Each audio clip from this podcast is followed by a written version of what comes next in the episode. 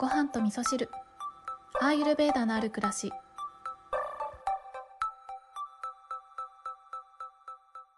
3月21日はご飯と味噌汁番組が、えー、2周年記念を迎えます。皆さんいつもありがとうございます。こんにちは。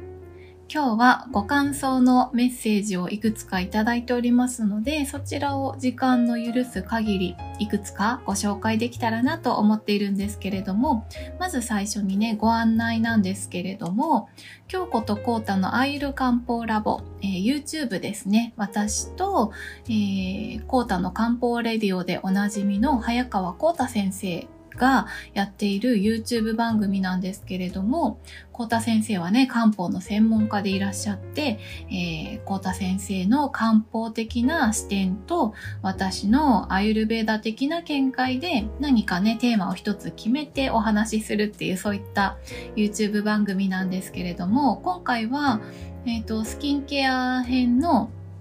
えー、3回目なんですけれども、あの、スキンケアはね、全部で、えー、1、2、3、3つに分かれているんですけど、今回で最後になっております。で、なんか結構ね、あの、スキンケアってね、美容の話だったりもするんですけれども、やっぱりね、あの、美容と健康って一緒なので、えー、根本的なとこですね。ただただ綺麗になればいいっていう上辺だけのことじゃなくって、体の内側からどうやって綺麗になるかみたいな、そんなお話だったりとか、あとはね、特に、あの、肌のね、トラブルっていうところで言うと、あの、アトピーのお話とかも、あの、コータ先生が深くえー、お話ししてくださっている部分もあるので、ぜひね、そちらも見ていただけると嬉しいなと思っております。YouTube の方は、あの、動画なのでね、絵的にも楽しめるっていうところと、あの、コータ先生のね、字幕の入れ方が最高なんですよ。もう面白くて、私はその、コータ先生の動画編集の字幕を見るのがいつもね、楽しみで楽しみで、ね、本当にいろんな才能をお持ちでいらっしゃるなと思うんですけれども、コータ先生いつもありがとうございます。ぜひ皆さんもご覧いただけたらと思います。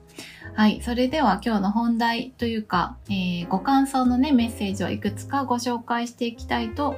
思います。えー、まずはですね、ごはみそネーム、えー、ルーさんですね。ルーさんありがとうございます。えー、ルーさんはですね、えー、っと、座ってみましたの配信の時ですね。ちゃんと座ってみたっていうお話をちょっと前にしたんですけれども、その回を聞いてくださったご感想になります。こんにちは。いつも配信楽しく聞かせていただいています。私は去年アーユルベーダに出会って心も体も随分変わりました。スクールなどに通っていないのでまだまだ知らないことだらけですが、アーユルベーダの奥深さにどんどん惹かれていっています。さて、座ってみましたの配信、どんな内容かと思いながらポチッと再生してみたら、座ることの大切さにとってもびっくりしています。だらっと座って朝ごはんを食べながら聞いていた私ですが、速攻姿勢を正し、毎日欠かさず飲んでいる大好きなコーヒーさえ飲み忘れて感動しておりました。笑い、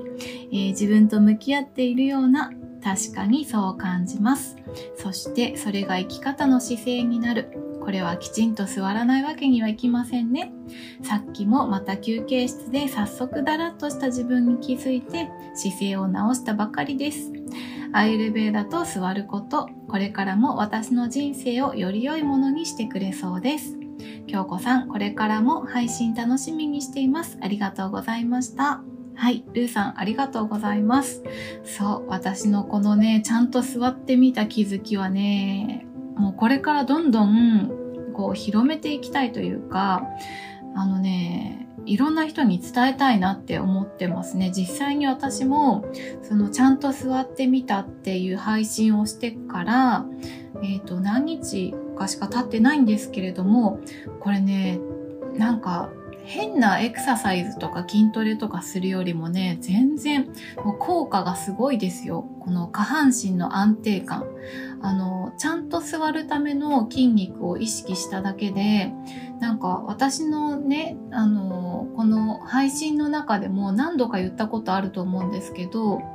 私はお尻と太ももが、あの、アイルベーダ用語で言うところのカパなんですね。もうね、えー、たるんでるっていう言葉が一番ぴったりかな。もうぷよぷよしていて、全然緊張感ゼロだったんですけど、このちゃんと座ってみるっていうことをしたことによって、お尻にはちゃんと筋肉があるんだぞっていうことを認識したっていうことと、あの、ちゃんと座るためにはね、お尻の筋肉だけじゃなくて、足の筋肉もね、ちゃんと使わないとしっかり座れないんですね。そして、あの、骨盤をね、支える筋肉とか、背骨を支える筋肉とか、そういった、もうね、下半分のほぼ全部の筋肉を使うことになるんですよね。で、私の場合は仕事中にこのちゃんと座ってみるってことをやっていて、あのあれですね。あの、リラックスする時はリラックスしてもいいと思ってるんですけど、仕事中はちょっとピリッとしたい、キリッとしたい、えー、ちょっと集中力を持って向き合いたいっていうこともあるので、ちゃんと座ってみるってことをやっているんですけれども、仕事って結構長いことあの、私は座り仕事なので、長いこと座ってるので、多分最低でも1日5時間ぐらいは座ってるんですよね。で、その5時間の間を、こう、ちゃんと座ってみるということを意識しながらやっているだけで、その間ずっと筋トレしてるわけですよ。1日5時間毎日筋トレするってありえないですよね。そう、なので私はこのちゃんと座ってみるっていうことをしてから、もうものすごくお尻と太ももが特に引き締まったなっていうことを感じているのと、同時になんかね、お尻とかこの下半身のあの乾燥がかなり緩和された潤ってきた皮膚がねツルツルになってきた感じがします。でこれはアイルベーダ的な見解で言うと今までこの筋肉をあまり使ってなくてだらっと過ごしてきたことによってまあ、さっき言ったね、アイルベーダーでいうところのカパという状態になっていて、カパっていうのは、あの、冷えとね、すごく関係があるので、冷えちゃってたんですよね。でもそこで筋肉を使うことによって、ちょっとね、この体の中の火を使って、えー、筋肉を使って、えー、活動的になっているような状態になったんですね。で、火っていうのは火が燃えると水を生み出しますよっていうふうに言われているので、まあ、そういったところからね、ちょっと潤いが出てきたのかななんて思っていて、本当にちゃんと座ってよかったなって思っているし、これからもね、そう。ちゃんと座って何かに物事に向き合う姿勢っていうのは生きる姿勢にもつながるなってことをとっても感じているので私もねこの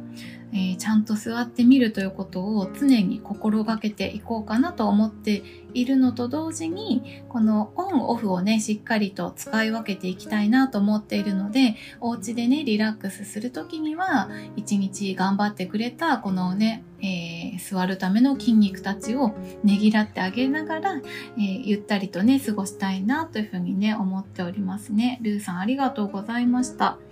あのルーさんはねまだアイルベーダに出会ったばっかりですということですけれども、この番組を聞いてくださっているリスナーさんたち、本当にいろんな方がいらっしゃって、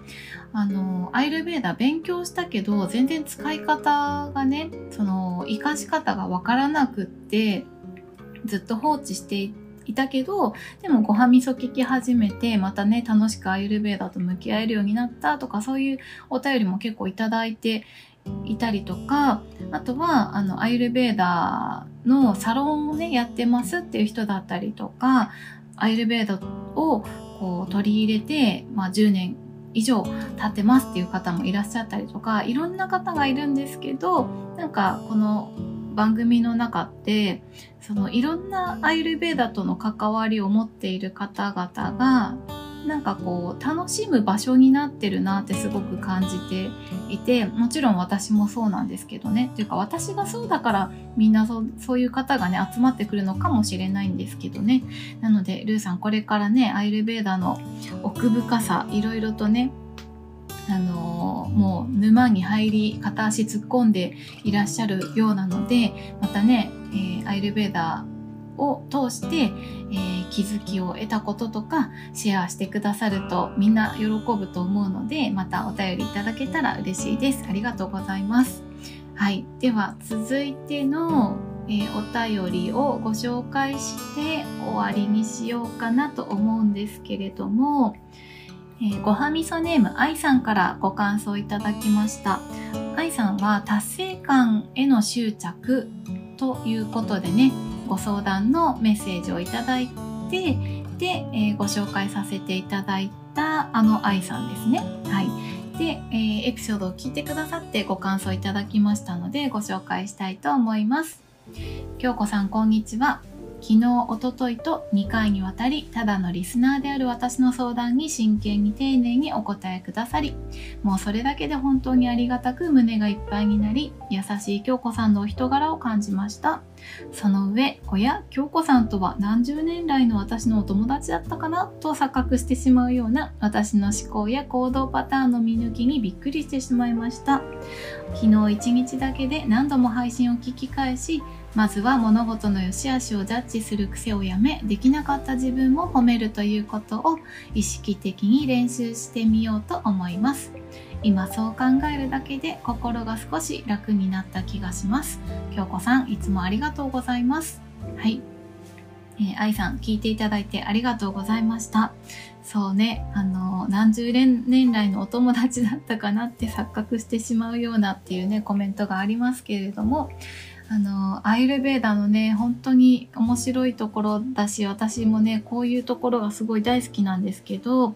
先日なんかの回で言いましたよね。あの心っていうのがね思考を作って思考というものが行動を作っていくっていうことで、えー、心を変えることによってね現実を変えていくことができるしその心を作っているのは、えー、食べ物であったりとかライフスタイルなんだよっていうお話をしたと思うんですけれどもなのでその方が今現在どんなことにお悩みなのかっていうね原因をたどっていっててでその方のライフスタイルとか食生活とかを想像してみると、えー、こんな時はきっとこういう行動をとるんだろうなとかねこういう癖があるんじゃないかなとかっていうことがね見えてくるっていうのがアイルベーダのねとっても面白いところだなって思っているので